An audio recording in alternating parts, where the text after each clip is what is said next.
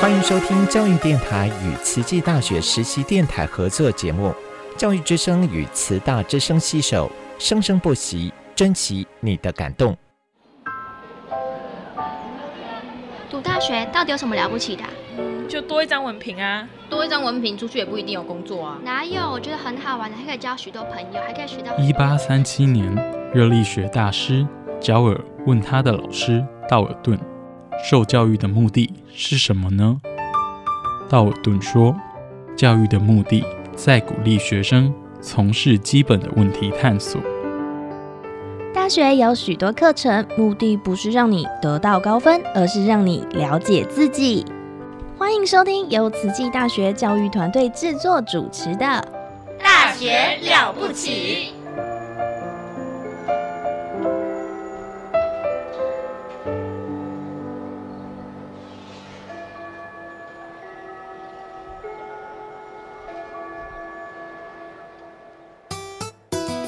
Yanvisa Nokhemakhali vito lami ngisimfungo Dlamini ngifunza eTaiwan and I'm a student of Tzu Chi.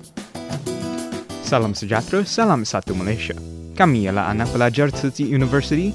We're students of Tsinghua University. Здравствуйте, я из Кыргызстана.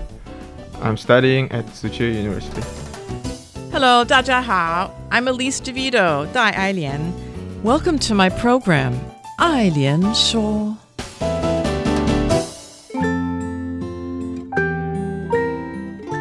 Hello and welcome to our program. Today you can hear a new voice in our studio. That's because Professor Davido is uh, currently offline, and uh, for the next uh, few weeks, I'm gonna be a co-host for this uh, program. And today, today we have a lovely guest from Ukraine, Nadiia. Hello, everyone. Hello, Nadiia. I think we will have a great discussion today with you, especially because we are both from the same country by accident, and uh, we can share our opinion about a lot of things which are going uh, right now in Ukraine and uh, about our experience with Taiwan. So let's start from your introduction. Introduce yourself to our listeners. Uh, who are you, and uh, uh, how did you come to Taiwan? Mm. What brought you here? Okay, uh, my name is Nadiia Simonenko. I'm 23 years old. Um, I am from Ukraine and uh, I came to Hualien, to Taiwan, almost uh, three months ago. And I just learned about this scholarship from my best friend who uh, came here earlier. You may know her. Um, it's Darina, Mhm. and uh, she arrived like uh, one year ago, and she recommended this place very much. Um, so I decided to join her, and uh, I was before coming here, I was uh, home in Ukraine, and um, I just uh, graduated my master's uh, in Ukraine, so I uh, didn't really have anything to do with my life. I had some time, so I decided to just come here and spend some time in Taiwan. I think it's an amazing experience and an amazing opportunity to study and uh, like study new language, uh, new just new stuff, to travel and uh, to also get a degree because uh, additional degree is like why not? It's always good. Of course. What was your previous degree? You mentioned you finished masters. Mm. I studied uh, international relations and international economic relations in Ukraine. And uh, here in, in Tzu Chi, Uh, it's communication studies. Mm. So jumping to our next uh, uh, topics, uh, how do you plan to compare these two specialities, and uh, what are your some of your career path that you see for the future? Mm, um, previously, my dream career in Ukraine was uh, to become a diplomat, to work according to my specialty, uh, according to my diploma. Uh, so I think uh, communications uh, is a good fit to this path because communications are ubiquitous. They're basically everywhere, and uh, you can use them like in every kind of career. So even if I end up not working as a diplomat or like some I choose some other career path, maybe mm. IT. I think communications will be always useful. Wow, even for IT. I think so because uh, communications uh, uh, it's about everything it's about social media mass mm-hmm. media uh, television radio uh, like papers books uh, mm-hmm. simple interpersonal communication so it's everywhere you can use it everywhere i think i totally agree with it and that's why i love communications because here on this faculty i can see so many different people with different background with different career path Mm, that's true. Mm, Nadiia, from which uh, part of Ukraine are you? I'm from central part. It's uh, Poltava region. Mm. Our previous speaker, Anastasia, mentioned she's also from central part, from uh, Dnipro. Mm. And uh, how is the situation like uh, during Russian invasion? Um, where I'm from, I'm from small town uh, in Poltava region, and uh, it's quite peaceful. It remained uh, peaceful uh, during the whole year, thankfully. Um, mm. But uh, the only exception is that sometimes when there are um, rocket uh, shellings, there are air alarms, and of course, it's important to go to the bomb shelters because you can never know where exactly this uh, rocket can f- like fell fall and uh, nearby our town we have uh, um, like uh, in another town but close to ours uh, we had uh, airport military airport and mm. it was bombed like the first few days when oh. war started yeah but in my town it's okay and uh, mm, I'm more concerned about my dad, who's currently serving in the military, and uh, mm-hmm. he's uh, like fighting on the front line in uh, Donbass. Oh, yeah. So, but he's he's all right. Yeah, answering before you ask. He's all right, mm-hmm. but still, like every day, you just you know try to get in contact and. Mm. Ask how is he and what is the, what is the situation, but cool. for for now yeah. it's good. Yeah we are fighting. We will never give up. of course, as a Ukrainian, I can agree to this point. I hope your dad will uh, be all right uh, until the victory. Mm, thank you.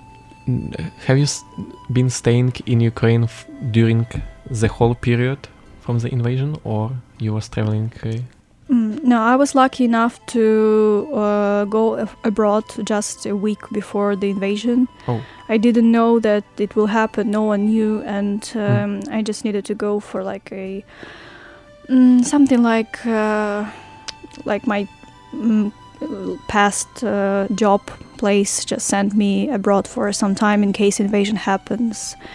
And oh. I was planning to stay for just one one month in Bulgaria but then invasion really did happen mm. and i got, got stuck there so i spent three months in bulgaria mm. and then i was invited for like to live for some time in a friend's house in london so i spent uh, three months in london and only oh. after that after six months i went back to ukraine to home because i could not wait longer everyone told me i was crazy to go from peaceful london mm-hmm back to Ukraine, but I, I, I was just going crazy. I wanted to see my parents and my family. Mm. So I returned back home in September, and since September, I was staying uh, in Ukraine. Mm. How was uh, how were these? Uh, I think five or six uh, months in Ukraine.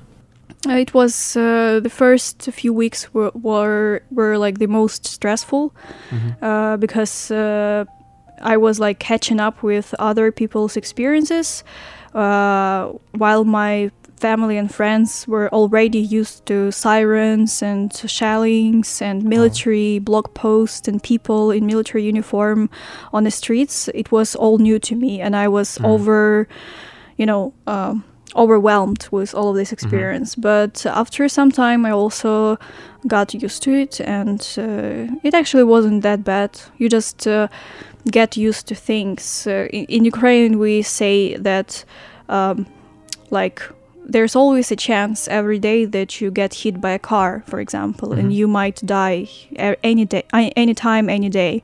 Mm-hmm. And there's also a chance that you might get killed by a rocket. And these chances are also not that high because what is like what is your chance Yeah. uh, that the rocket will hit you like your exactly. house your place because ukraine is huge it's vast Mhm. biggest country in europe and uh, we i think we just got used to this th- thought that you might die any day and until this day comes you just try to live peacefully I, I cannot explain but i think all ukrainians will understand me Yes. As a Ukrainian myself, I totally understand your point. Did you believe that invasion will really happen?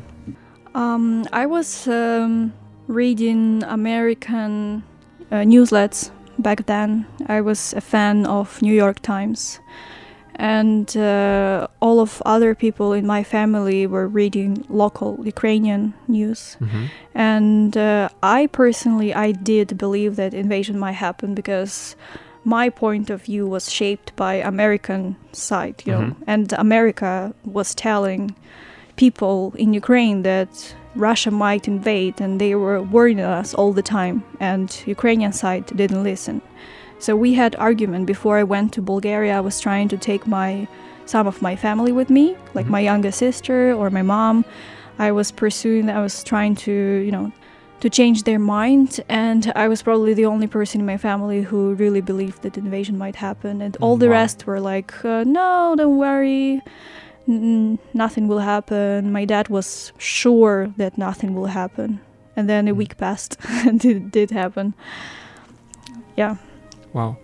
What do you think is the reason why Ukrainian media and international media they understood the situation so differently?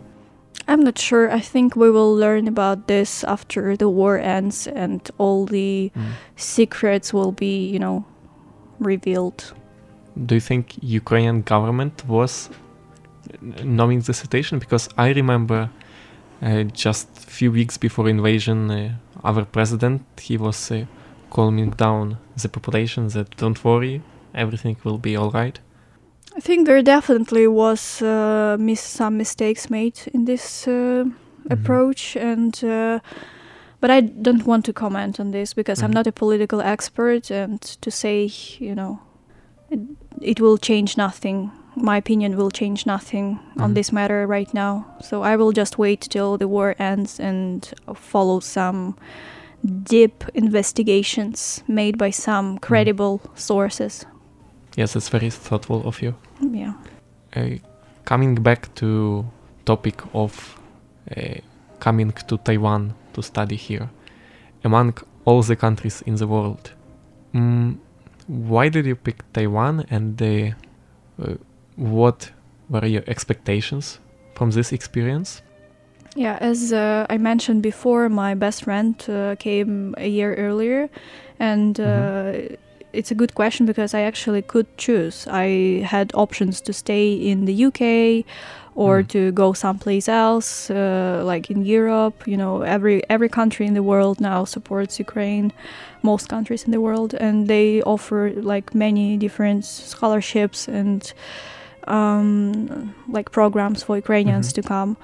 But I think uh, as a international relations student, uh, I am always curious about, um, you know, some most uh, mm, pla places in the world that are like most interesting in our field, like c- c- places uh, that uh, with conflicts or mm, like hot topics in international rela- relations uh, world, and uh, Taiwan is one of them. It's Mm. like a place that uh, the whole world is talking about uh, in um, in context of possible China invasion or like the international law situation. Like what what is Taiwan? Why so many states do not recognize it, even if it exists?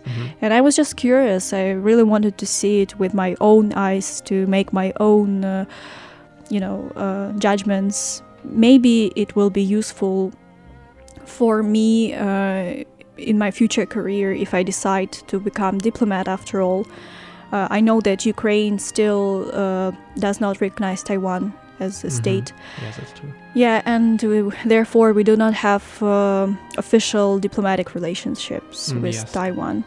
So it's a good um, prospect for you know future work, future collaborations and developments.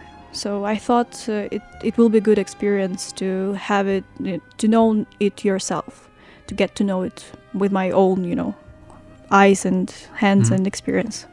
Yeah, speaking of uh, diplomacy, Ukrainian diplomacy with Taiwan, I remember before invasion, we had two cities in the world where you can get visa to come to Taiwan, and one of two was uh, Moscow, unfortunately. So you're in Taiwan for already three months. Yeah, practically three months. How did Taiwan appear to you as a country? How d- can you characterize Taiwan? Mm, it's a very humid and hot place for me as a Ukrainian, but like very maybe not very, but uh, yeah, a, a bit humid and a bit uh, hot compared to Ukrainian climates. It's a place with uh, many friendly people, and Mhm. uh, I can even now, like three months uh, after coming here, I can say with confidence that it's not what I expected for it to be. Hmm. I expected so much, it's like so much different things. And uh, I cannot say now in particular which things, but it's just Okay. uh, that Taiwan surprised me in many ways. Like I, I did not know nothing about it, like about the culture. Mm. I didn't know that uh, like you guys had uh, Aboriginal people here or Mm. like Taiwanese language, uh, Hakka, and so Yeah, on. And yes. it was a huge surprise and it was so interesting. Mhm. Uh, I did not know nothing about uh, um, like cuisine, the food. Mm. I assumed that it was supposed to be the same as Chinese, like uh, on mainland China, but it's mostly not, and it has its own, you know, colors and tastes and dishes and so on. So I think I'm only just uh, starting to discover Taiwan, Mhm. and uh, it's a great place. I encourage all people who have doubts to visit Taiwan or not to come and see it yourself. Mm. How was your adjustment period to cuisine, climate, and culture? Because uh, from uh, I uh, what I know and from what I experienced by myself, uh, these three things are so much different from Ukrainian. I don't know. I never actually had um, problems with uh, the food or like ad- adjusting to it. Mhm. Um, I think it's because I'm quite flexible person, and I traveled last year for half a year and tried many different things. So I kind of got into this mode of you know just being flexible. So I didn't have problems Mm. with it. But I think after maybe two months, I started to feel that I, s- I miss you like Ukrainian food. Oh, I can relate to that a lot. But food here is great. It's a little bit different, uh, Mhm. but overall, it's not as different. Like we also eat rice in Ukraine. We also eat uh, like most vegetables. So I guess I never had any problem with this. Myself, I found uh, uh, Taiwanese cuisine too sweety. Mm. Do you have this feeling? Yeah, I was surprised uh, when I first arrived in the airport. Um, people who picked us up, uh, the Chi volunteers, thank you so much. They prepared uh, some Taiwanese uh, snacks and uh, sandwiches for us, and they told us from like straight up that it's Taiwanese style, and I didn't know what Taiwanese style meant at that time, so I just I was so hungry I bit into it. And then I was like what? It's sweet?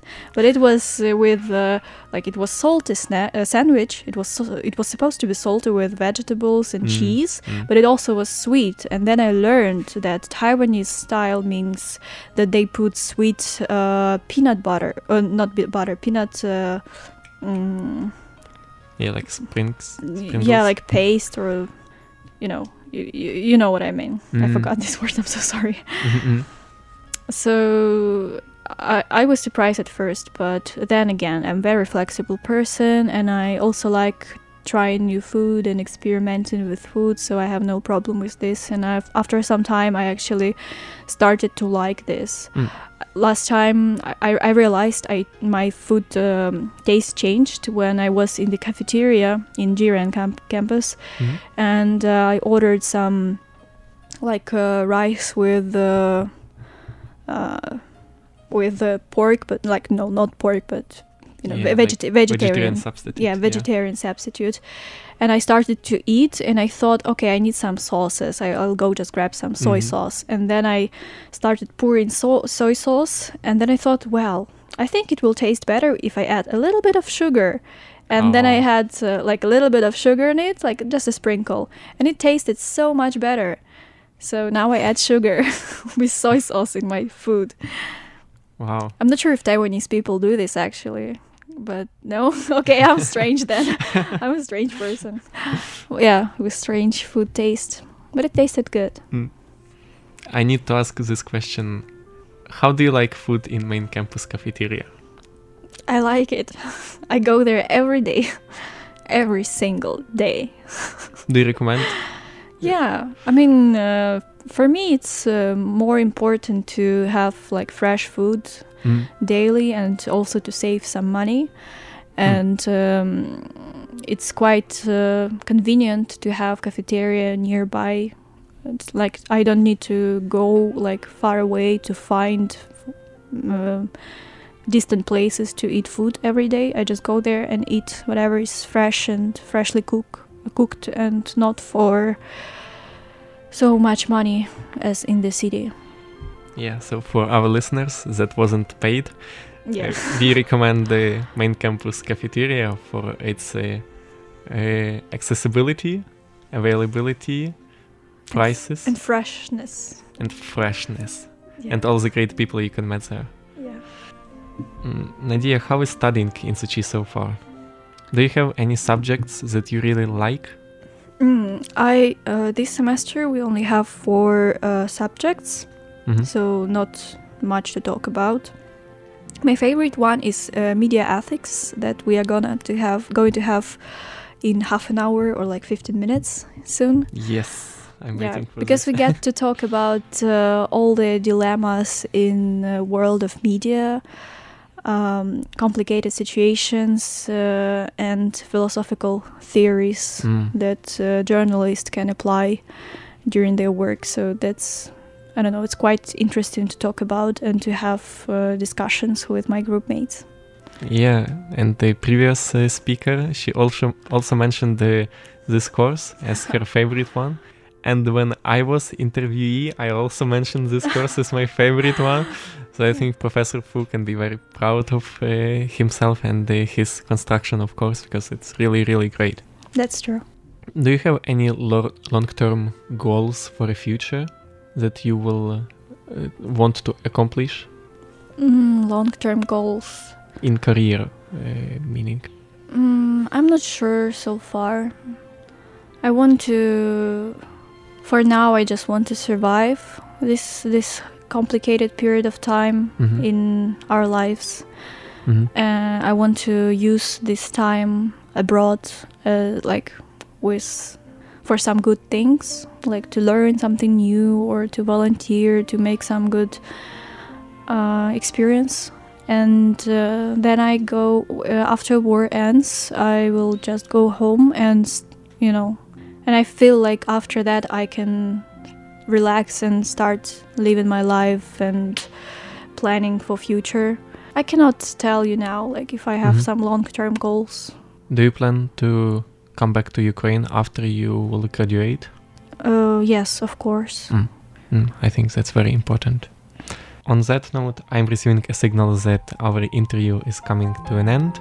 And uh, today we had a great uh, student, uh, Nadiia, Thank you for coming to our interview, to our program. Thank you for inviting me. And see yes, you very yeah. soon on our next episodes.